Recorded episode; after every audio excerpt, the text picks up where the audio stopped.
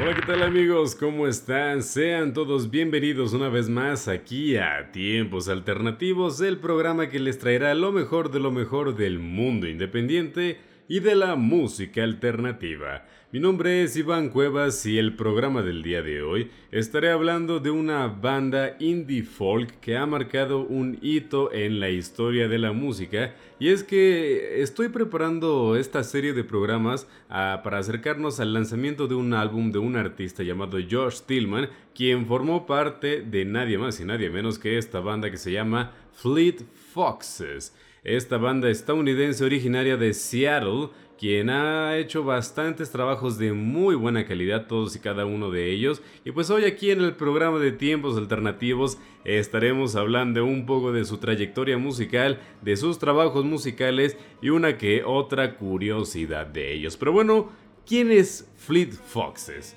Y Fleet Foxes es una banda de indie folk que surgió allá por el año del 2006 cuando Robin Pecknold y Skyler Jelset eh, se unieron en la secundaria o ya en la preparatoria para crear una banda. Sus padres eran músicos, tenían gustos en común, principalmente por Bob Dylan y artistas de ese estilo, y dijeron, ¿sabes qué? Deberíamos hacer una banda. Y pues en efecto, así es como este dúo de Robin Pecknold y Skyler Jalset inician eh, lo que serían los primeros trabajos de Fleet Foxes. Y dato curioso, eh, cuando inician a hacer como sus primeros canciones, sus primeros demos, el compositor es Robin Pecknold y realmente él es un excelente compositor y cuando graban su primer extended play que se titula Fleet Foxes allá en el año del 2006, el productor que en ese entonces pues les grabó este, este extended play dijo que estaba ante un genio que desbordaba talento hasta por los oídos.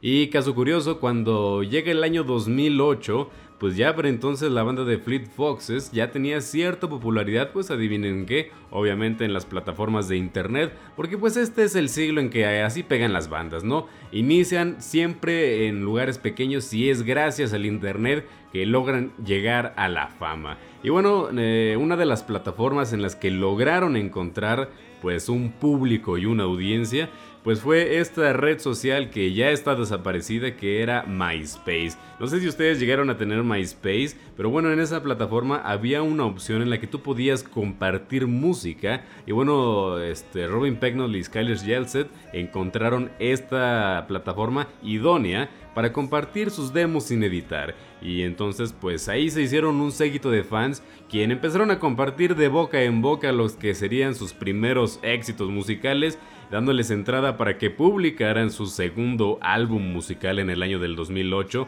titulado Sun Giant, con lo que sería una subsidiaria de la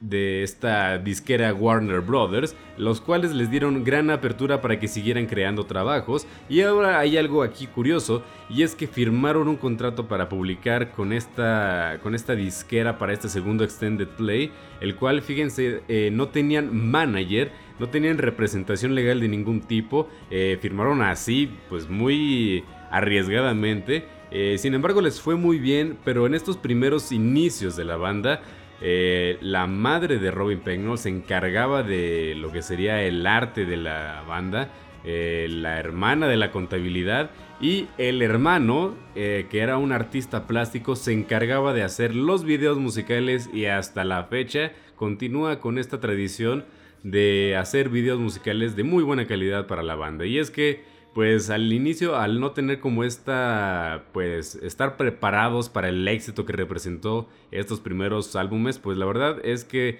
fue bastante interesante como el apoyo de su familia resultó darle este gran empujón para que pudieran irse de gira, porque es gracias a su primer extended play que logran irse de gira. Y de hecho el extended play de Sun Giant humildemente dice que lo publicó para tener música que la gente pudiera escuchar mientras ellos estaban de gira, cosa quizás entre arrogante y modesta, porque de este mismo Extended Play salen excelentes temas musicales, eh, no contar el tema musical de Mikonos, que es una de las canciones más populares de la banda, más reconocidas y obviamente pues ya más reproducidas, que es lo importante aquí. Y es que eh, después de esto, ahora sí llega la publicación de su primer álbum musical que también se titula eh, irónicamente otra vez Fleet Foxes. Así que tienen un extended play llamado Fleet Foxes tienen un álbum llamado Fleet Foxes y la banda se llama Fleet Foxes. Así que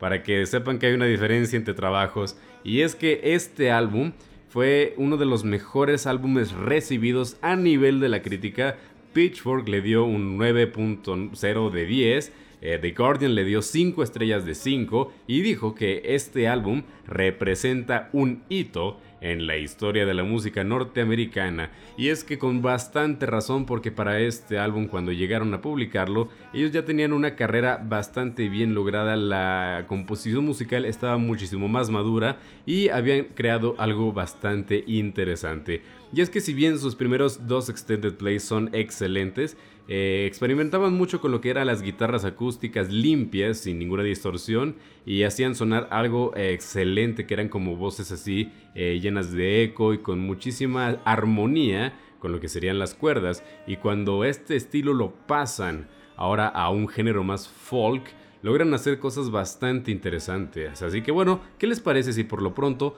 vamos a escuchar este primer éxito que se desprende de su extended play del 2008 Sun Giant? Esto se llama Mykonos y lo escuchas aquí en tiempos alternativos, así que súbele a la música.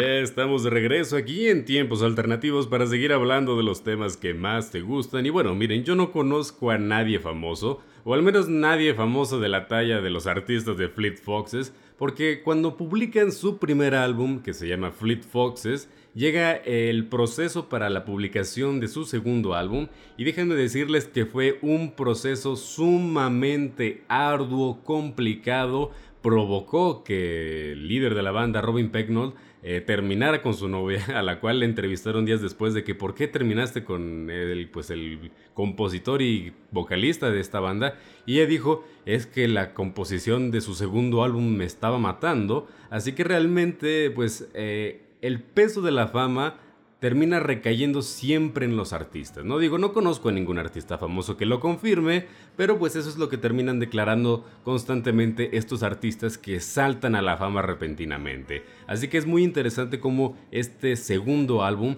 pues representó un problema para la banda y pues para las relaciones personales de la banda, ¿no? Para este punto, en la banda de Fleet Foxes eh, ya estaba integrado el baterista Josh Tillman. Y recuerden muy bien este nombre porque vamos a estar hablando de él muy adelante en este programa de tiempos alternativos. Y es que la conformación de la banda ya había encontrado como una muy buena alineación, la cual estaba empezando a desgastarse conforme estaban haciendo la composición de su segundo álbum, porque tenían que estar este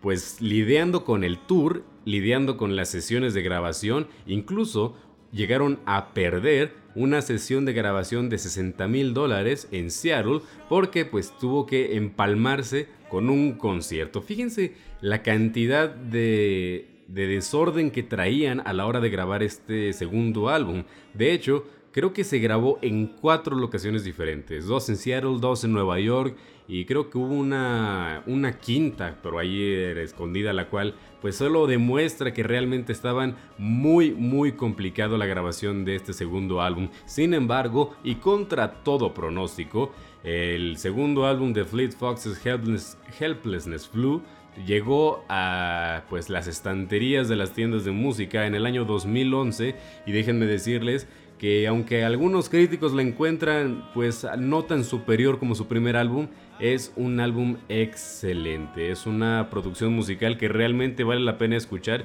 y que simplemente demuestra la calidad eh, compositora de Robin Pecknold, quien, quien realmente entregó todo a la hora de crear esta producción. Y de hecho cuando vuelven a entrevistar a la exnovia, que pues ya medio se contentó con él, cuando escuchó la calidad de álbum dice, ok,